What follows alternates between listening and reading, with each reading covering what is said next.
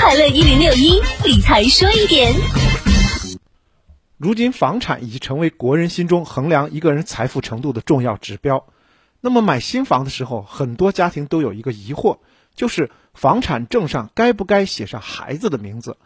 这个问题一度成为网上热门话题。支持者认为，加入了孩子的名字可以节省过户费、遗产税等费用，但也有部分朋友提出质疑，认为房产证加上孩子的名字可能会使房产手续变得更为复杂。那么，在房产证上加入子女的名字究竟是好是坏呢？我们来分析一下。首先提醒大家，孩子名下的房子我们是无法转卖或者抵押贷款的。当我们自己遇到突然需要大量资金时，如果想用孩子名下的房产进行转卖或者是抵押贷款，这都是不允许的。根据现行法律，只有在孩子本身需要大量资金的时候。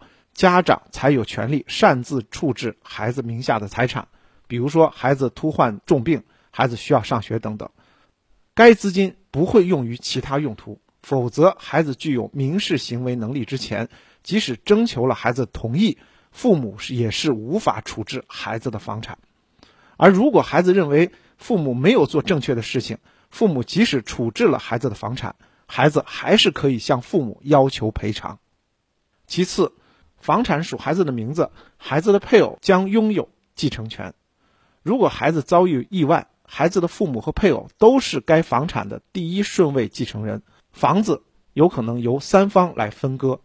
现实生活中会出现这样的状况：这所房子被父母用来养老，但由于孩子不幸去世，而孩子的配偶又要再婚，配偶会根据法律来索要这笔资产。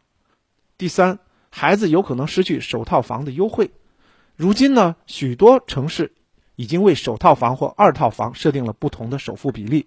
一般来讲，首套房首付比例是百分之二十，第二套住房的首付比例百分之四十或五十。